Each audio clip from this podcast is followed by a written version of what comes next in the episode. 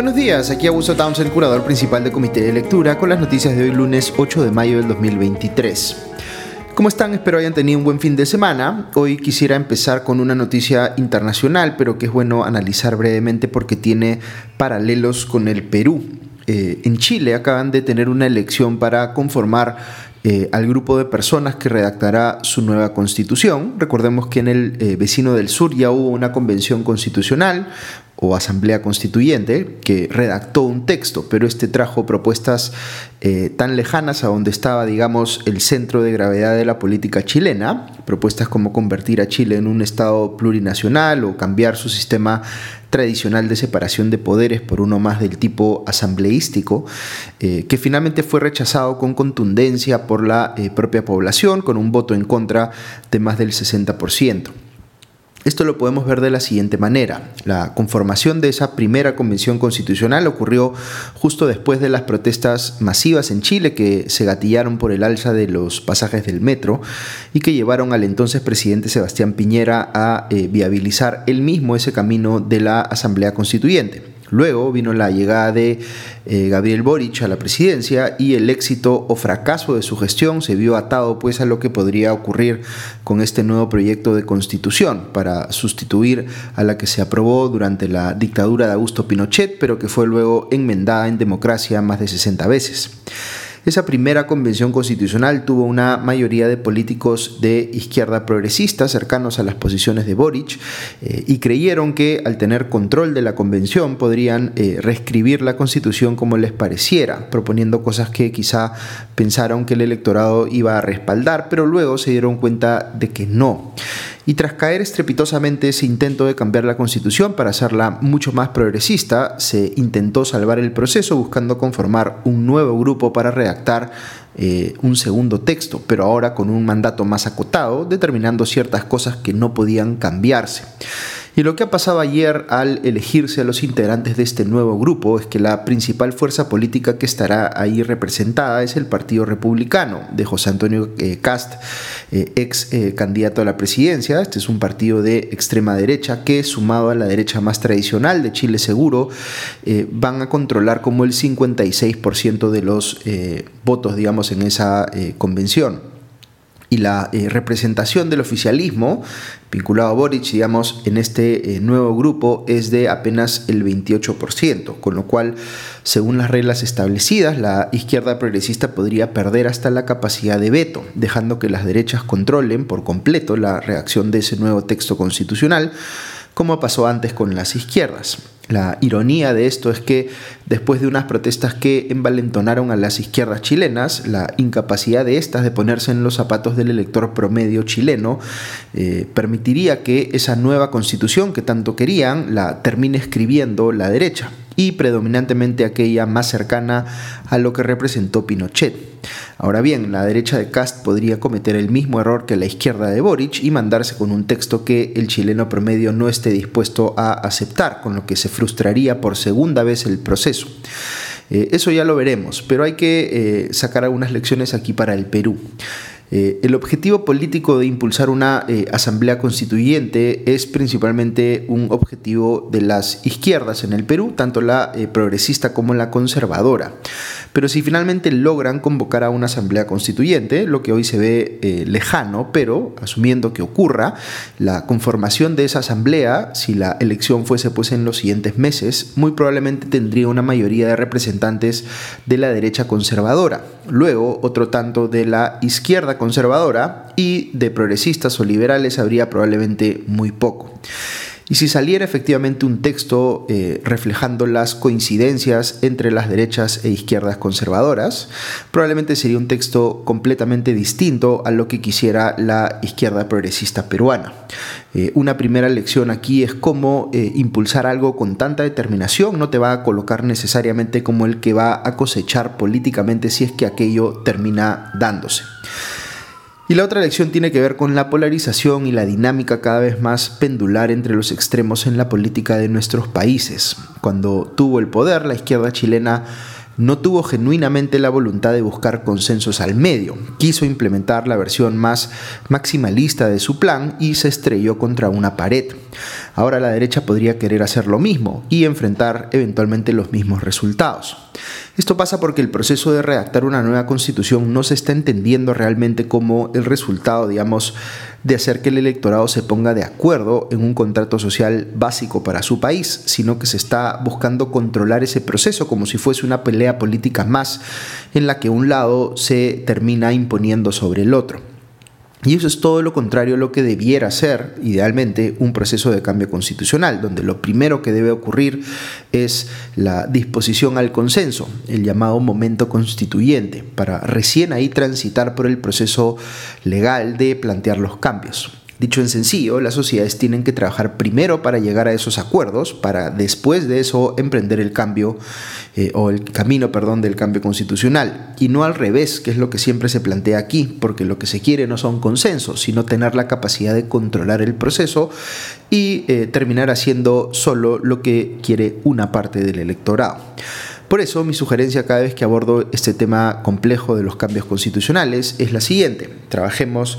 digamos, en el país con, buscando tratar de llegar a consensos puntuales y luego hagamos cambios parciales en la Constitución en aquellas materias respecto de las cuales ya haya consensos, que de hecho yo creo que sí es importante modificar algunas cosas de la Constitución, particularmente en el régimen político. Pero esa búsqueda de consensos demandaría pues que nuestros políticos se pongan a trabajar de verdad, como brokers o intermediarios de esas eh, discusiones. Y lo que, eh, digamos, los que tenemos están muy lejos de querer o de poder asumir pues ese rol. Por eso, en mi criterio personal, eh, nada bueno puede salir de un intento por rehacer por completo la constitución en el Perú a través de una asamblea constituyente en este momento, con una sociedad pues tan dividida y con tan pocas capacidades efectivas en nuestro sistema político de llegar a consensos de verdad. Pero eso es solamente una opinión, la mía en este caso, y como ustedes saben, el lema del comité de lectura es sin dueño de la verdad y por ello siempre se puede discrepar. Ok, vamos con otras noticias. Ayer la presidenta Dina Boluarte dio una entrevista al comercio en la que se pronunció principalmente sobre el informe de la Comisión Interamericana de Derechos Humanos, la CIDH, sobre cómo actuó su gobierno ante las protestas sociales, pero también sobre algunas otras cosas más. Lo más saltante es que dijo eh, en la entrevista que ella puede ser constitucionalmente la jefa suprema de las Fuerzas Armadas y policiales, pero que eso no significa que, entre comillas, tenga comando. Lo que está queriendo decir es que ser jefa suprema de las Fuerzas Armadas y Policiales es como una formalidad, pero que quienes están debajo de ella en la cadena de mando son en realidad quienes toman las decisiones y que no se las consultan o que ni siquiera ella se entera. Eh, anoche conversamos largo al respecto con Diego Salazar en nuestro programa por streaming Comité de Domingo, así que pueden escuchar ese análisis más en profundidad eh, ahora que les pase más tarde el enlace del video del programa de anoche. Pero en versión resumida, lo que está evidenciando esta entrevista, desde mi óptica al menos, es que lo más importante en la agenda de Dina Boluarte, lo que está determinando sus acciones y los mensajes que quiere comunicar, es su estrategia legal y la dimensión política asociada a esta última, que tiene como fin evitar pues que eh, ella sea alcanzada por una acusación penal que la lleve a la cárcel. Normalmente uno esperaría que un político en su posición, vale decir, sin bancada propia que lo defienda en el Congreso, eh, eh, esté pues completamente enfocado en cómo sobrevive en la presidencia, estando en una situación tan precaria. Pero recordemos que lo que ha cambiado en la situación de Boluarte es que se ha visto afectada por este cambio de criterio que aplicó la Fiscalía inicialmente para investigar a Pedro Castillo durante su mandato.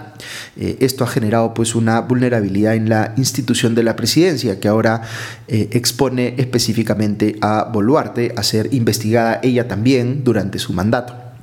Entonces, eh, tiene ella que protegerse por el lado legal, distanciándose tanto como pueda de las decisiones u omisiones que pudieron haber sido determinantes en las muertes producidas en el marco de las protestas, mientras que en el lado político tiene que mantener su... Eh, improvisado sistema de alianzas con las bancadas que fueron antes de oposición al gobierno del cual ella fue vicepresidenta para evitar ahora una vacancia o una acusación constitucional eh, que es digamos en su contra que termine prosperando.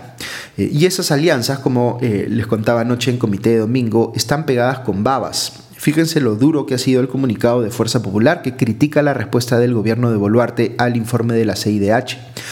Eh, y este comentario que ha dado en la entrevista del comercio diciendo que es jefa suprema de las Fuerzas Armadas, pero que entre comillas no tiene comando, eh, ha enfurecido también a eh, algunos personajes de, de, la derecha política en el Perú con influencia, digamos, sobre las Fuerzas Armadas o vinculación con las Fuerzas Armadas. y en este caso con razón, me atrevería a decir yo, porque no se puede ser constitucionalmente jefa suprema de algo, y, o es decir, tener ese poder y luego rechazar tener responsabilidad, eh, eh, dicho en sencillo, lavarse las manos, si aquella institución de la que se es jefa suprema realiza acciones cuestionables o hasta delitos. Recordemos que aquí puede haber distintos tipos de responsabilidad con distintas consecuencias legales. Es obvio que Dina Boluarte no ha disparado ella un arma, pero sí se puede juzgar, por ejemplo, las acciones que tomó entre lo ocurrido con la protesta en Ayacucho, digamos, y lo ocurrido luego en Puno, para entender si tomó alguna acción efectiva para enmendar, es decir, si al menos asumió responsabilidad para corregir lo que estaba pasando. Y hasta ahora ella no puede dar una respuesta convincente sobre esto. Cuando el periodista Ricardo León la presiona en la entrevista con el comercio sobre este tema, solo dice que cambió a algunos ministros del Interior, pero no tiene una explicación razonable de por qué eh, Alberto Tarola, responsable como titular del, ministro, eh, del Ministerio de Defensa eh, en ese entonces de lo ocurrido en Ayacucho, siguió pues en el gobierno y encima fue promovido a primer ministro, cargo que ocupa hasta hoy que tiene que ver naturalmente con el hecho de que fue antes eh, abogado personal de Dina Boluarte.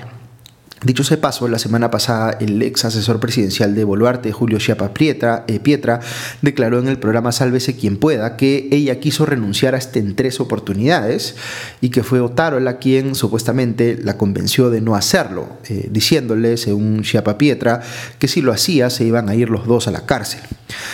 Pasando al Congreso, tras eh, apenas 11 minutos, como reseña el comercio, el Pleno aprobó el jueves pasado en primera votación un proyecto de ley de Perú Libre que incrementa las penas aplicables a los delitos de difamación y calumnia. Eh, falta una segunda votación para que este proyecto vaya al Ejecutivo para ver si es eh, promulgado pero ya está generando mucha controversia porque supone una eh, afectación grave a la libertad de expresión y de prensa. Esta iniciativa puede ser leída como un intento de amedrentar a los periodistas con un mayor riesgo de ir a la cárcel o de pagar indemnizaciones altas, eh, con el objetivo pues de que se autocensuren. Eh, instituciones como el IPIS, el Consejo de la Prensa Peruana, eh, la Sociedad Nacional de Radio y Televisión y otras más han salido a criticar duramente este proyecto que ya tenía opiniones en contra del Ministerio de Justicia y de la Defensoría del Pueblo, pero aún así fue aprobado eh, en el Congreso. El presidente del Poder Judicial también se ha pronunciado al respecto, diciendo que la libertad de prensa, abro no se puede coactar, más aún el periodismo de investigación, cierro comillas. Curiosamente, la propia bancada de Fuerza Popular ha salido a cuestionar el proyecto en un comunicado titulado No a la ley Mordaza, diciendo que lo que busca, eh, abro comillas, es tener periodistas genuflexos ante el poder político, cierro comillas. Ok, algunas noticias que menciono brevemente antes de cerrar el podcast de hoy. Anoche en los programas dominicales aparecieron eh, nuevos casos de políticos o funcionarios públicos haciendo cosas cuestionables con el dinero de los contribuyentes. Nuevamente una congresista de Acción Popular, Marlene Portero en este caso, ha sido acusada de, entre comillas, mocharle el sueldo a sus trabajadores, solo que esta vez para financiar la compra de donativos, eh, en concreto para regalar una silla de ruedas. Esto salió en cuarto poder. Eh, mientras tanto, en punto final se difundió una denuncia contra los congresistas Raúl Doroteo de Acción Popular, Javier Padilla de Renovación Popular y Silvana Robles de Perú Libre por pedir que se les reembolse eh, gastos en gasolina en días en los que no estuvieron pues cumpliendo una labor parlamentaria, sino haciendo temas personales. Veo por otro lado que el Poder Judicial ya declaró fundado el requerimiento fiscal para levantarle el secreto de las comunicaciones a los congresistas Guillermo Bermejo y Guido Bellido en el marco de las investigaciones por eh, supuestos vínculos con agrupaciones terroristas. Veo también que se ha presentado una moción de interpelación contra el ministro de Justicia Daniel Maurate para que responda por su presunta vinculación con el caso de los cuellos blancos del puerto. Eh, eh, por otro lado, veo que el sobrino de Pedro Castillo, Gianmarco Castillo, eh, Jorge Fernández Hernández, o perdón, Hernández Fernández, alias el español, y otras personas más han sido citadas a la Comisión de Defensa en el marco de la investigación sobre el uso irregular de aviones militares durante el gobierno de Pedro Castillo. La Comisión de Ética, mientras tanto, va a ver hoy las acusaciones por, entre comillas, mochasueldos contra los congresistas José Arriola, Magali Ruiz y Heidi Juárez. Y hablando eh, cortito de expresidentes, veo que Alejandro Toledo ha sido citado para declarar en la investigación a Pedro Pablo Kuczynski por el caso Westfield que lo vincula a Odebrecht. Eh, va a declarar Toledo desde el penal de Barbadillo. Y por otro lado, un reportaje de Panorama mostró que tres de los eh, dirigentes del nuevo partido de Martín Vizcarra, que integran además su comité ejecutivo nacional, eh, tienen denuncias por acoso, estafa y violencia contra la mujer respectivamente. Se trata de Rudy Ramos, Ivonne Contreras y Juan Carlos Santibáñez. Recordemos que Vizcarra está inhabilitado por 10 años de hacer política. Eh, o de poder ejercer, digamos, un cargo público. Ok, eso es todo por hoy. Que tengan un buen día y una buena semana y ya nos escuchamos pronto. Adiós.